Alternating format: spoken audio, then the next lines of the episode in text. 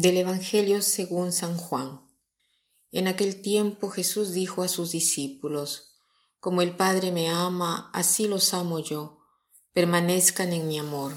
Si cumplen mis mandamientos, permanecen en mi amor, lo mismo que yo cumplo los mandamientos de mi Padre y permanezco en su amor.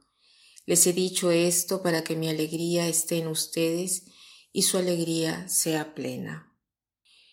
Estamos en el capítulo 15 del Evangelio de San Juan, donde Jesús nos habla de la analogía de la vid y de los sarmientos, y donde por once veces se repite la palabra permanecer, conjugándola en diversos modos. Jesús nos hace ver que esta palabra permanece seguramente, ¿no? Y que, pero Jesús em, es como si la quisiera esculpir en nuestra mente y en nuestro corazón. Por eso nos lo repite tantas veces. Jesús se dirige a sus discípulos. Estamos eh, dentro del contexto de la oración de la última cena. Y aquí Jesús deja su testamento espiritual, o sea, sabiendo que Él se estaba por ir, los invita a permanecer en Él. Porque en realidad lo que Jesús les está diciendo es lo siguiente. Yo me estoy yendo, pero no me voy. Me quedaré siempre con ustedes y también ustedes quédense conmigo. Entonces Jesús se queda con nosotros porque nos ama, porque nos quiere dar su gozo, su alegría, quiere ser siempre el amigo que no nos deja jamás, por eso instituye la Santa Eucaristía, porque la Eucaristía es el sacramento de la amistad, porque el amigo no se quiere separar del amigo que ama. ¿no? Eh, pero Jesús dice, este don mío es un don al cual ustedes deben responder deseando quedarse conmigo, no obstante todo lo que sucederá después. En efecto, vemos a los apóstoles que no se quedarán con Jesús porque ellos al final, al último, escaparán de miedo, ¿no?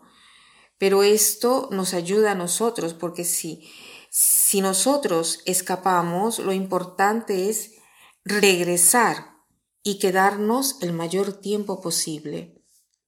¿Y cómo es que permanecemos? De la siguiente manera, observando sus mandamientos.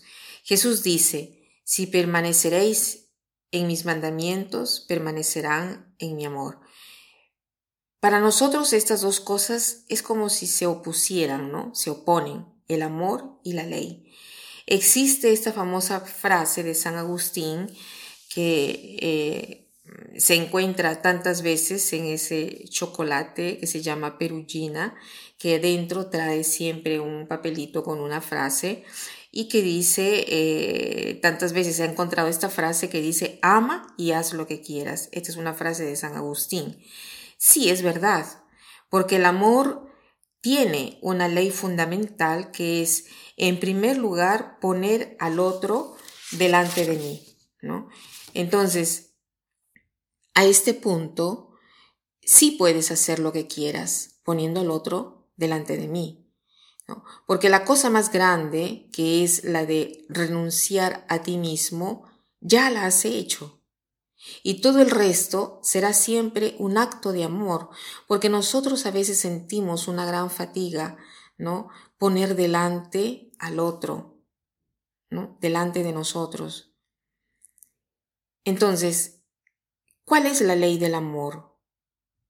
Es la de poner un ojo mirando al otro, porque el otro es más importante y obviamente, ¿no? Eh, ¿Cuál es este otro que viene en primer lugar? Es el otro con la O mayúscula, que quiere decir Dios. Si nosotros amamos con tal deseo y donación, esto no nos crea una dependencia, al contrario, nos ayuda, nos libera para amar de una manera justa. Hoy San Juan nos recuerda esto, que si queremos permanecer en el amor, es importante que observemos la ley del amor, o sea, el respeto hacia el otro.